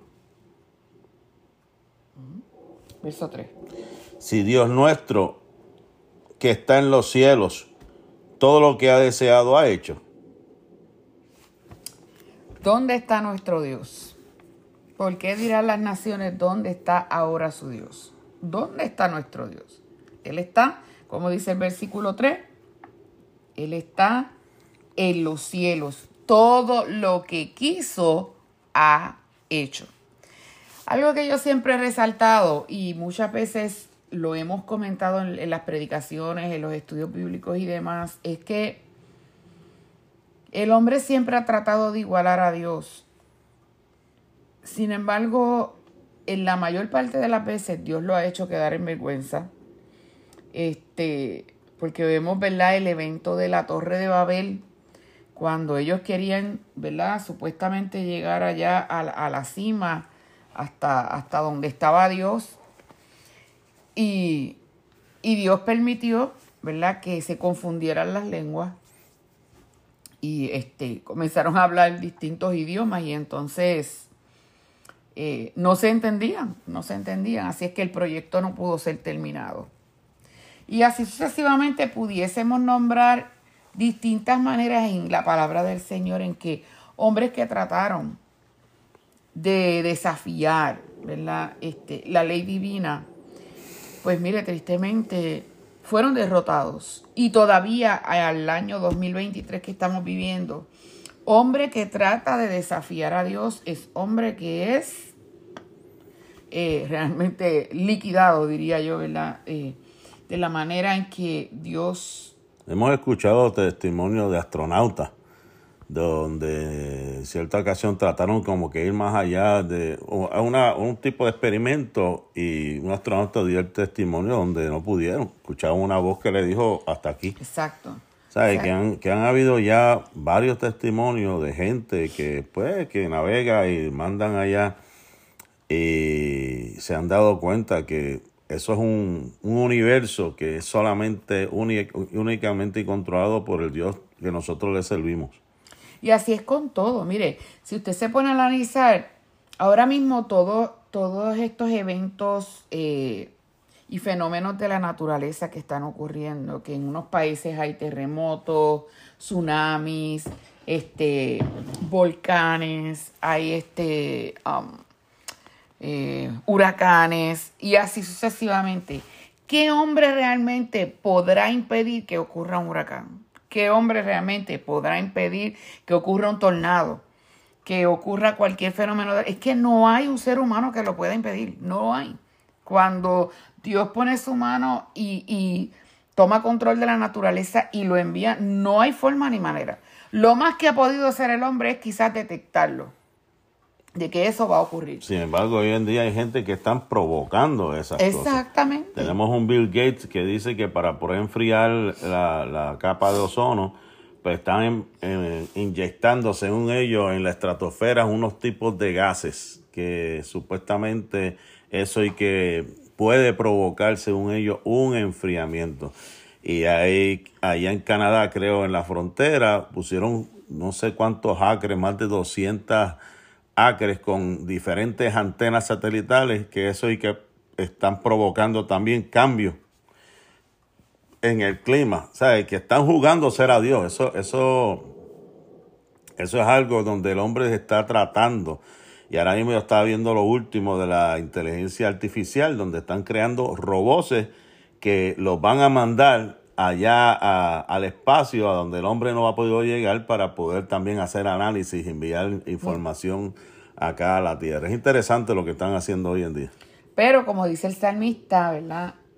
La gente se pregunta, ¿dónde está ahora su Dios? Nuestro Dios está donde? En los cielos. Todo lo que quiso, Él lo ha hecho. Y realmente Israel estaba rodeado de varias naciones que ellos sabían y se daban cuenta de que, mire, tenemos muchos ejemplos en la Biblia de, de, cuando las otras naciones trataron de desafiar lo que Dios había establecido, cómo eran derrotados. Y un caso bien particular es el caso de cuando trataron de llevar el arca del pacto mm. sobre aquel carruaje o sobre aquel carro cuando Dios había dicho que ese arca se tenía que cargar, ¿verdad? Sobre los hombros de los sacerdotes. ¿Qué fue lo que ocurrió? Que cuando trataron de cargar el, el, arca del pacto en ese carro, se fue a caer, se fue a caer. Y aquel hombre, ¿verdad? Este, llamado Usa, trató de evitar que ese arca se cayera y tristemente cayó muerto. Y pudiéramos mencionar un sinnúmero de ejemplos en la palabra de Dios que nos, nos muestran que hombres que muchas veces tratan de desafiar a Dios y de ir en contra de lo que Él establecido, verdaderamente paga las consecuencias. Él está en los cielos y todo lo que Él quiso, Él lo ha hecho. Realmente Él es quien tiene el poder. Y como yo les decía, un detalle que siempre he resaltado, eh, este, cuando tengo la oportunidad de ministrar la palabra en diferentes maneras, es que no hay un ser humano que haya podido hacer un árbol tal como está en la naturaleza, que mueva las hojas, que, que crezca, que se expanda. O sea, no hay un ser humano que haya podido hacer eso. Pudiera Sí, han hecho árboles artificiales que usted los coloca aquí y allá, ¿verdad? Para decorar. Pero esos árboles, si usted no los mueve, ellos no se mueven. Este, eh, las hojas no se mueven. O sea, nos muestran realmente que solamente Dios, eso está en la potestad de Dios, haber hecho un árbol, ¿verdad? Y establecerlo ¿Para qué? Para que nosotros disfrutemos de su sombra, del fruto y así sucesivamente. Solo a través de Él eso es posible. Eso me acuerda la anécdota de aquel científico que se atrevió a decirle a Dios, yo no te necesito, ya yo tengo todo lo que, mm. lo que necesito para hacer el hombre y para hacer las plantas. Y estaba en el laboratorio y empezó a hablarle y entonces escuché que una voz que le decía, pues mira, no hay problema, sal y hazlo. Y él dice que cuando salió al campo, para empezar, porque todo eso viene, ¿verdad?, de la misma tierra, todos esos elementos y todo lo que Dios formó. Pero pues entonces nuevamente escuchó la voz de Dios que le dijo, pero búscate tu propia tierra. Como quien dice, como quien dice, esto es mío. Si tú quieres hacer algo, pues crea tú la tierra, crea todo tu, tu propio ambiente y atmósfera y hazlo como tú quieras, pero los cielos y la tierra son míos. Amén, amén. O sea, lo que el salmista está queriendo enseñar, nuestro Dios está en el cielo. Y, mire, esta versión, pues la verdad de Dios para todos, mire lo que dice. Nuestro Dios está en el cielo y hace todo lo que le viene en gana. o sea, no hay un ser humano que le tenga que decir a Dios, tú tienes que moverte aquí, tienes que hacer esto acá. No, no, hermano, nosotros no somos quienes para realmente hacer eso. Eso Job cuando le hizo las preguntas. ¿Y dónde estabas tú cuando yo hice esto? Mira, yo, yo, yo he estado aquí, he hecho todo, ¿sabes? como quien dice, tú no me tienes que estar cuestionando a mí, a, mí nada, porque yo soy el que hago las cosas y porque las hice, las hice porque yo quise. Y verdad, el salmista decía en ese versículo 2 que la gente le preguntaba, ¿dónde está su Dios? Pues mire, nuestro Dios está en el cielo y hace todo lo que le viene en gana. Vamos a ver los versículos del 4 al 8. Del 4 al 8. Sus fetiches de esas naciones son de plata y oro, obra de las manos de las personas, de la persona. Hasta el 8. hasta el 8. Boca tienen ellos, pero no hablan. Ojos tienen ellos, pero no ven. Oídos tienen ellos, pero no oyen. Nariz tienen ellos, pero no huelen. Manos tienen ellos, pero no palpan. Pies tienen ellos, pero no caminan no pronuncian con su garganta, como ellos serán los que lo hacen, como así todo el que confía en ellos. Oh, santo. Mira lo que dice, los ídolos de esas naciones. Y ahí en esa versión que leyó el pastor decía los fetiches. O sea, los ídolos de esas naciones son qué? Oro y plata. Productos hechos por manos de hombres. Sea, esos dioses que ellos tenían y que tienen, porque tristemente todavía se practica la idolatría, ¿verdad? Los ídolos de ellos, de esas naciones, son oro y plata, productos hechos por manos humanas, por manos de hombres. Tienen boca, pero no pueden hablar. Tienen ojos, pero no pueden ver. Porque, ¿verdad? Los escultores los diseñan de tal manera que le hacen boca, le hacen nariz, le hacen ojos, le hacen este, oídos, pero la función que tiene cada una, cada uno de esos miembros, esos ídolos no lo pueden hacer, porque son hechos de plata y de oro. Búscame Isaías capítulo 40, versos del 18 al 20. Y en lo que él lo busca, él sigue diciendo, tienen oídos, pero no pueden oír tienen nariz, pero no pueden oler. Tienen manos, pero no pueden tocar. Tienen pies, pero no pueden caminar. O sea, ellos han diseñado estos dioses parecidos, ¿verdad? A, o a un ser humano, pero realmente si no los mueven, ellos no se pueden mover por sí mismos. Y muchos de ellos son, son de plata, son de oro, son de, de, de, de yeso y así sucesivamente. Isaías 40, versos del 18 al 20. ¿A quién los compararán y a, y a qué semejanza los e-, evaluarán?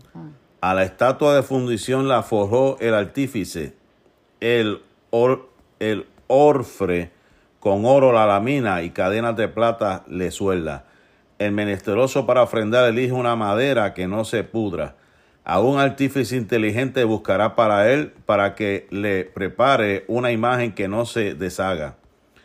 ¿Acaso no saben, acaso no han oído, acaso no les fue referido desde un principio a ustedes? ¿Acaso no han entendido los fundamentos de la tierra? El que está sentado sobre el cielo de la tierra, cuyos habitantes son como langostas para él, el que extiende como un, una cortina el cielo y los estiró como una tienda para morar debajo, el que convierte a los nobles en nada, a los jueces de la tierra como desolación los hizo. Hasta, Hasta, los, hasta el 20. voy a leer. Ajá. O sea, que ¿qué dice ahí que habla de los artífices?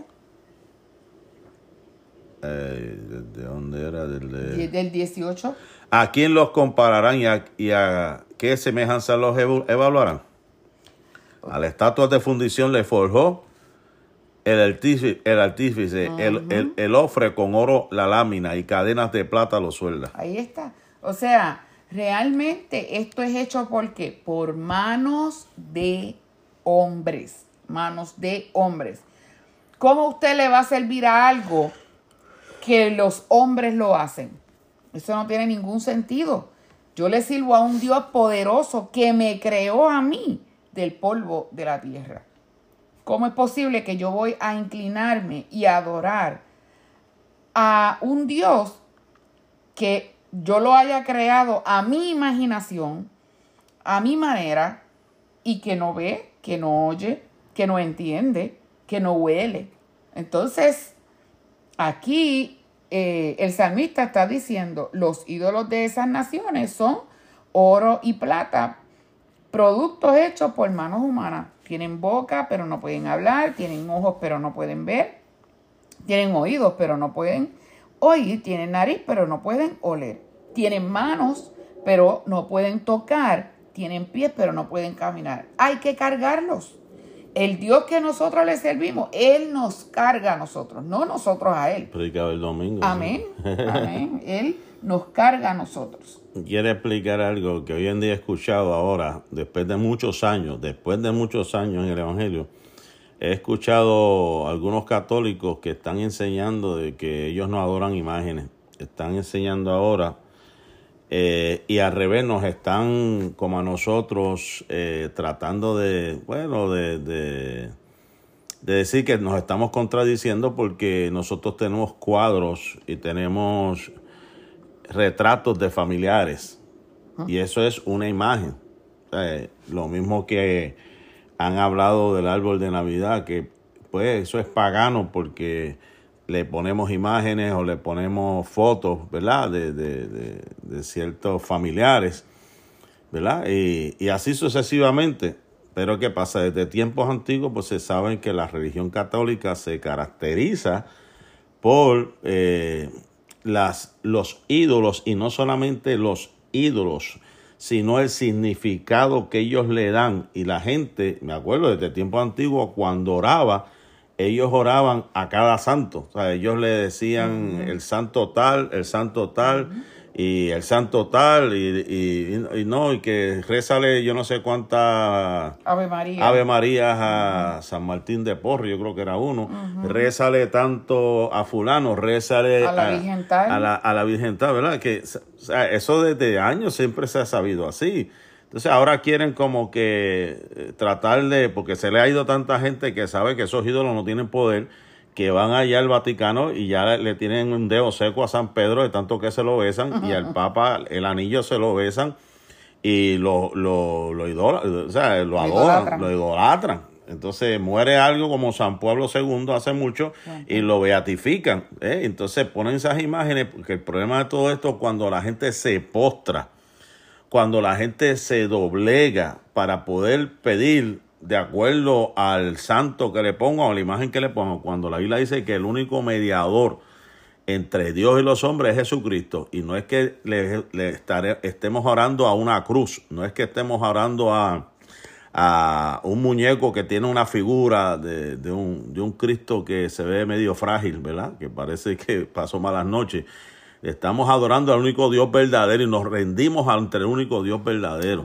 Que hizo la, la, la, la cruz que era una maldición, la convirtió para nosotros en bendición. Por esa muerte que Él hizo en la cruz del cabello somos salvos. Por gracia somos salvos. Por gracia somos salvos, no nosotros, damos toda la gloria y la honra al Señor. O sea que el pensar ¿verdad? En ese, en ese aspecto de que algún objeto, porque no es la única religión, los hindúes y, y hay otras religiones que tienen su, sus ídolos, ¿verdad? Y lo que hemos visto, que eso no hay quien lo niegue, es que se postran, le ponen unas velitas y le, y le empiezan a invocar, ¿verdad? Como si ellos estuviesen vivos. Y, y, la Biblia dice no, o sea, la Biblia dice que Dios no comparte su gloria con nadie, él no, él no, él no, él no tiene intermediario, el único mediador entre Dios y los hombres es Jesucristo, no hay más nadie. Por eso es, eso decía al comienzo de, del Salmo, Señor, nosotros no merecemos recibir ningún honor, todos los honores deben ser para ti. Mara, solo, tú di- perdón, solo tú debes recibir la gloria por tu fiel amor y lealtad. Además, se dice que es, eso le enseñaron toda la vida católica, en eso fue que crecí. Así es. Es que sí, yo sé, nosotros, bueno, yo no, no me crié en la iglesia católica, pero mi abuela nos enseñaba y nos decía, ¿sabes? Que, que pues, hay unas tradiciones, unas costumbres como la Semana Santa que no se podía comer carne o no se podía pasar por debajo de una escalera o no se podía martillar. Tradiciones así, cosas así. y- y son cosas que nos querían como que imponer y decir, tienes que hacer esto, lo otro, unos rituales, todo era cuestión de unos rituales que uno al tiempo uno se dio cuenta, pero espérate, esto es como que se está convirtiendo en un patrón repetitivo y la gente no cambiaba, la gente eh, de, de- de pecado en pecado y seguían peor. Pero cuando uno viene a Jesucristo, esas cadenas se rompen. Cuando uno viene a Su- Jesucristo, nuestra vida es transformada. Ya no necesitamos de un crucifijo, ya no necesitamos de una virgen, ya no necesitamos de nada de eso, porque nada de eso puede hacer nada por nosotros. El único que puede hacer por nosotros está sentado a la diestra de Dios Padre, intercediendo por nosotros. Que prometió venir a buscar su iglesia. Yo recuerdo cuando niña, y esto es algo que yo lo he testificado muchas veces, que mi abuelita, ¿verdad? La, eh, mi abuelita paterna, ella me llevaba a las 6 de la tarde religiosamente a rezar. Pero entonces ella decía dos o tres Ave María y se daba una copita de ron. Y otros Ave María y otra copita de ron. Cuando ella terminaba de rezar toda esa hora, de acuerdo a las camándulas del rosario, ella sale de ahí completamente ebria. Completamente ebria.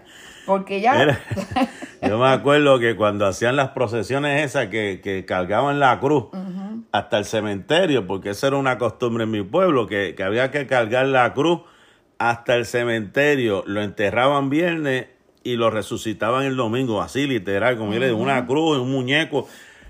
Y la cosa es que el que cargaba la cruz es el borracho más grande del pueblo. Sí, es que- que iba borracho, ni tuerca, por ahí para abajo, con esa cruz tambaleando, porque se veía más, más, más original, porque estaba tambaleando, pero no, era que estaba borracho y llegaba a la cruz y la enterraba allá. Y los sacrificios que se hacían, porque ellos, bueno, todavía, ellos hacían unas promesas. Y yo recuerdo que yo tenía familiares que caminaban de, rodi- de rodillas. Sí. Iban de rodillas desde X lugar del pueblo hasta, hasta una montaña que en Calle, en mi pueblo allá en Puerto Rico, le decían la montaña santa. Y ellos iban de rodillas desde una distancia, de- desde ese lugar, un punto de partida, hasta allá, hasta esa montaña. Por Tacoel y su- allá en Puerto Rico lo suben en, de rodillas, suben la, la escalera. Ellos hacen una- unas promesas Dios ahí. te bendiga, Joshua, que está por ahí también. Aquí nos estamos gozando en la palabra del Señor, en el Salmo número 115. Saludamos a todos los hermanos que se están conectando, ¿verdad? Estamos aquí, ¿verdad? Este, para enseñar, para educar, para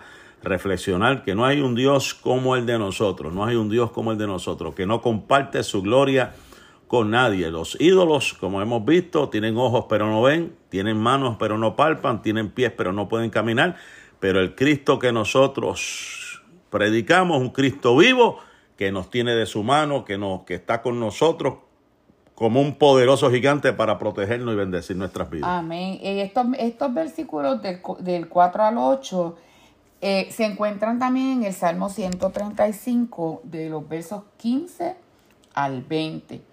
Vamos entonces a proseguir, ¿verdad? Con el- los versículos que, que siguen, el versículo 9. Sobre un monte alto, súbete, anunciadora de No, de. Está en, en Isaías. Del Adiós. Salmo 115. Ay, Dios mío, en la mañana estoy leyendo el, el, el Isaías, el Salmo 115. ¿cuál? Verso 9. Ay, Señor. Israel confía en el Eterno, su ayuda y su escudo es Él. ¿Hasta dónde? Ahí está, verso 9. Ok. Oh Israel, confía en Jehová, Él es tu ayuda y tu escudo. O sea, el- lo que Dios le está haciendo recordar a Israel no son los dioses de las naciones que los rodean a ustedes, los que cuidan de ustedes, o los que le hacen favores a ustedes, sino es Jehová. Confía en Jehová, Él es tu ayuda y Él es tu escudo. Y si- le seguimos leyendo, eh, lee ahora el versículo 10. Hasta el 11. La casa de Aarón confía en el Eterno, su ayuda y su escudo es Él.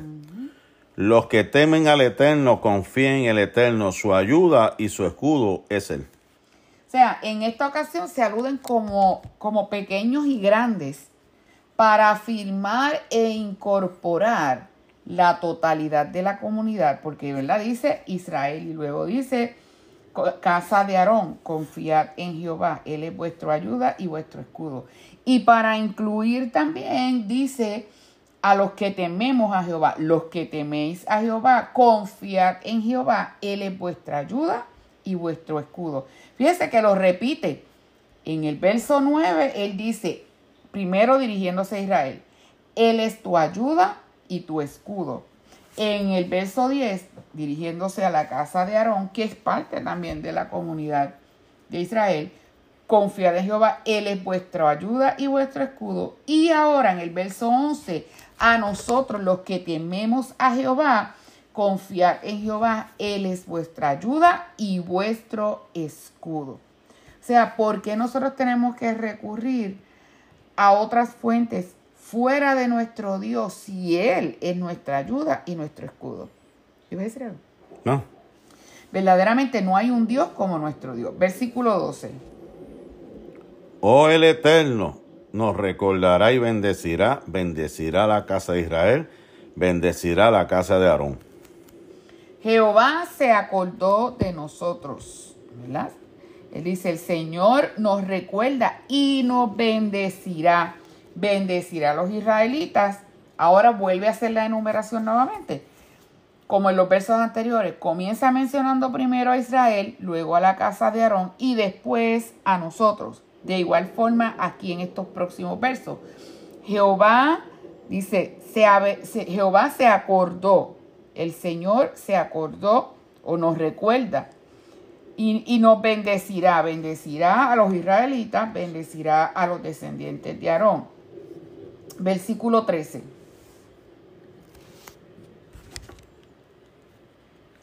Y 14. Bendecirá a los que temen al Eterno, pequeños con los mayores. Que aumente bendición el Eterno sobre ustedes, sobre ustedes y sobre vuestros hijos. O sea, Él va a bendecir también a los... Mire qué lindo. Usted sabe que yo llevo tiempo diciéndoles cuando hemos estado estudiando la palabra y también esto de los salmos, que las bendiciones son para quienes, para los que temen a Jehová. Y mire, aquí confirma esa palabra. Bendecirá a los que temen a Jehová, a pequeños y a grandes.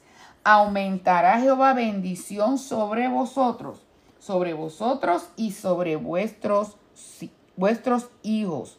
O sea, cuando lo leemos este, en esta versión de Palabra de Dios para todos, dice, el Señor hará que tú y tus hijos tengan muchísimos descendientes. Dios te va a bendecir.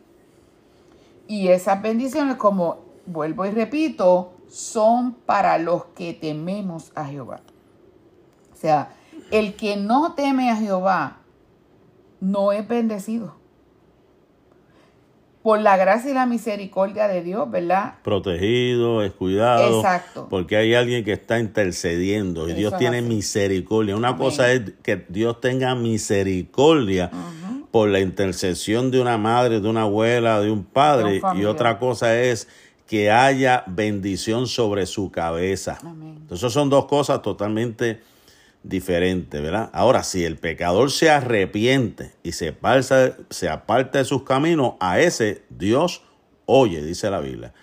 Por eso que estamos, estamos hablando, y esto no viene tantas cosas a la mente, porque siempre que hablamos de este tema, pues eh, eh, mencionamos la mujer sirofenicia, que ella reconocía y, entendía que lo que Cristo vino a traer sobre la mesa era para sus hijos, ¿verdad? Para los que la casa de Israel. Pero Jesús vio en ella una fe, ¿ves? Ahí es donde estamos en el punto donde ella creyó, ¿verdad? Tiene que haber un acercamiento a llegar a la casa, a llegar a la mesa. Ahora, la persona que se mantiene lejos, que reniega la ayuda del Espíritu Santo, que reniega a Dios, que no quiere buscar de Dios, no puede exigirle a Dios porque Dios no lo va a escuchar. Ahora, una persona que diga, wow, realmente yo creo que Dios puede hacer algo por mí, me voy a arrepentir de mis pecados, me voy a arrepentir de lo que yo he hecho, voy a acercarme a la mesa del rey y voy a pedir misericordia. A ese Dios escucha. Pero, ¿verdad? Este, como todo, eh, yo, yo puedo decir por testimonio, mi mamá está, mi mamá está, creo que está por ahí todavía, que aunque fui criado en el Evangelio, hubo un lapso de tiempo, no mucho, pero que estuve un poquito, como dicen en Puerto Rico, al garetito por ahí, lejos, cuando entré al ejército. Y ella oraba por mí, pues yo sabía que ella estaba orando por mí, y yo me refugiaba en esas oraciones, no, yo sé que mi mamá está orando por mí. Pero no fue hasta un punto de encuentro donde yo dije, no, espérate, la salvación es individual. O sea, yo no puedo depender de una oración, yo tengo que tener una relación con Dios. Yo tengo que cambiar mi vida, porque por el hecho de que mi mamá se salvara, yo no me iba a salvar. Por el hecho de que alguien estuviese orando por mí, eso no quiere decir que yo me iba a salvar. Mi vida depende de una relación que yo tenga con Dios. Y por eso es que la Biblia dice que si confesares con tu boca que Jesús es el Señor y creyeres en tu corazón que Él le levantó de los muertos, serás salvo porque con la boca se confiesa para salvación y con el corazón se cree para justicia.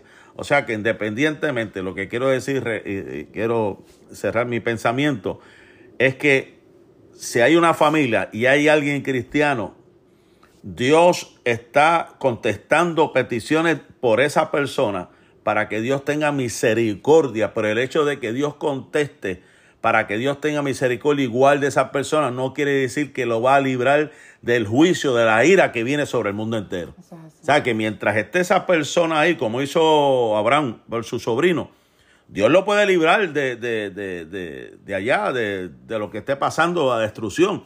Pero eso no lo iba a garantizar que si moría se iba con él, se iba con Cristo.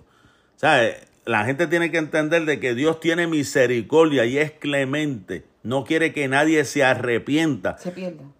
Perdón, no quiere que nadie se pierda, sino que todos procedamos a un arrepentimiento. Así que es bien importante hacer entender eso bien claro a nuestros familiares. Yo estoy orando por ti. Yo estoy clamando por ti, yo estoy intercediendo por ti, pero tu relación con Dios es tu relación con Dios si tú no vienes a la iglesia, si tú no buscas de Dios, si tú no te arrepientes de tus pecados, atenta a las consecuencias de lo que va a pasar en este mundo en un futuro no muy lejano. Así es.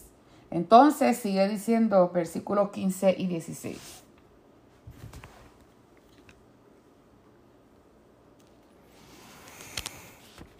Benditos sean ustedes para el eterno hacedor del cielo y la tierra. El cielo el cielo es para el eterno y la tierra entregó a las personas. Te bendeciré o te bendice el Señor, creador del cielo y de la tierra. Benditos vosotros de Jehová, que hizo los cielos y la tierra. ¿verdad? Y el verso 16, los cielos son los cielos de Jehová y ha dado la tierra a los hijos de los hombres. O sea, allá en el cielo, nada inmundo ha de entrar. Y el Señor sabemos que está, ¿verdad? En el tercer cielo, allí se encuentra Él. Y nadie tiene acceso allí a menos que no haya sido pasado por un proceso de arrepentimiento, de regeneración y de santificación y de justificación para poder llegar al cielo. De otra manera, no hay forma en que podamos entrar a ese lugar aún yo soy de los que, ¿verdad? De los que cree que la persona cuando muere no va directo hasta el trono. Eso es mi opinión bien personal. Llega a un lugar como el ladrón, a un paraíso, un lugar de descanso. Para poder estar en la presencia del Eterno, tiene que pasar por el proceso de transformación que pasó Cristo, que fue transformado. Los muertos en Cristo no reciben automáticamente un cuerpo transformado. ¿Por qué? Porque la Biblia dice que la trompeta cuando suena, los muertos en Cristo resucitarán. Y ahí es donde pasará el proceso automático de transformación a un cuerpo glorificado para poder estar con el Eterno. Y entonces sigue diciendo versos 17 y 18. Mientras que nosotros bendeciremos al Eterno desde ahora y para siempre. Alaben al Eterno. El verso 17 dice, los muertos no alaban al Señor, ni ninguno de los que descienden al silencio. Oye, por ahí entonces es el, el famoso eslogan, los muertos no alaban. Eso decía el pastor mío mucho, hermano José. Él siempre estaba con esa expresión, los muertos no alaban. Ni dice, ¿verdad? Los muertos no alaban al Señor, ni ninguno de los que descienden al silencio, pero nosotros bendeciremos al Señor desde ahora y para siempre. Aleluya. Entonces, ¿por qué vamos al templo y nos quedamos callados? Eso es una gran pregunta.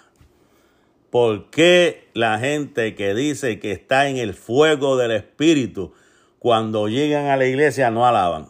Bueno, me imagino que la excusa puede ser que el cansancio físico, las batallas, las luchas, a lo mejor, ¿verdad? Vinieron peleados los matrimonios, a lo mejor uno de los hijos lo sacó por el techo, a lo mejor pasó algo de camino con el carro, a lo mejor, ¿verdad? Una llamada entró, tomó la llamada y le, le cambió todo el pensamiento. ¿Cuántas cosas puede decir la gente? Pero recuérdese, la Biblia dice que todo lo que respira debe alabar a Dios, que independientemente de las circunstancias, usted tiene que, un momentito, bregamos ese asunto después. Yo llegué a la casa de Dios, yo llegué aquí a adorar a Dios. Y créame que cuando usted viene con esa disposición de alabar a Dios, esas cargas se van, las cosas se resuelven más rápido. Dios obra en una forma especial. La hermana Araceli pregunta, ¿será allí la condición de los católicos que dicen que van? No, hermana, eso de, yo busqué eso de lo, del purgatorio, eso no es bíblico. Eso es totalmente diferente. El purgatorio es una doctrina católica, errática, donde enseñan sacado, sacado del pensamiento, creo que de una parábola donde eh, que tienes que tengo que buscar el texto, que resolver el pleito con, tu adversario. Porque si no resuelves el pleito por tu adversario, te van a llevar al juez. Y si allí te declaran culpable, te echan a la cárcel y no vas a salir hasta que pagues el último cuadrante. Entonces la Iglesia Católica salió, sacó esa historia que tiene que ver con arreglar nuestras cuentas con los adversarios para decir que hay un lugar que de espera que hay que pagar eh, un dinero para entonces sacarlo de pena y poder liberarlo. Llevarlo a descansar. Y llevarlo a descansar. de hecho, esa es la forma que ellos rezan, sácalo de pena y llevarlo a descansar. Cuando la Biblia dice que le está establecido al hombre, carta de Hebreo, le está establecido al hombre que muera una sola vez y después de esto el juicio. Lo que yo me estoy refiriendo es a lo que Cristo le dijo al ladrón. Le dijo, hoy estarás conmigo en el paraíso, un lugar de espera donde en, Apocalipsis capítulo 7, capítulo 8 nos habla de aquellos que no, no han recibido sus, eh, sus ropas, que están debajo del altar. O sea que hay un lugar, y creo, yo por lo menos creo que donde esté la Nueva Jerusalén, que debe estar formada en el cielo, también hay un lugar de espera, donde a Pablo se le dio eh, ver en una visión todo este tipo de cosas.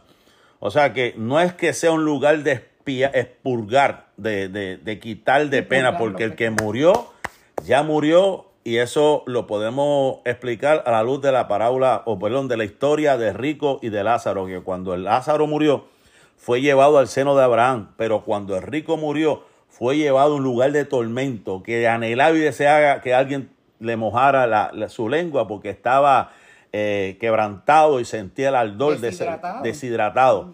¿Eh? Entonces ahí es donde viene y se encuentra con Abraham y le dice, mira, dile a Lázaro, no, no puede pasar una montaña que nos, nos está separando. Ah, pues dile a mis hermanos que están allá, allá arriba, que no vengan para acá. Bueno, allá tienen a los profetas, tienen a Moisés.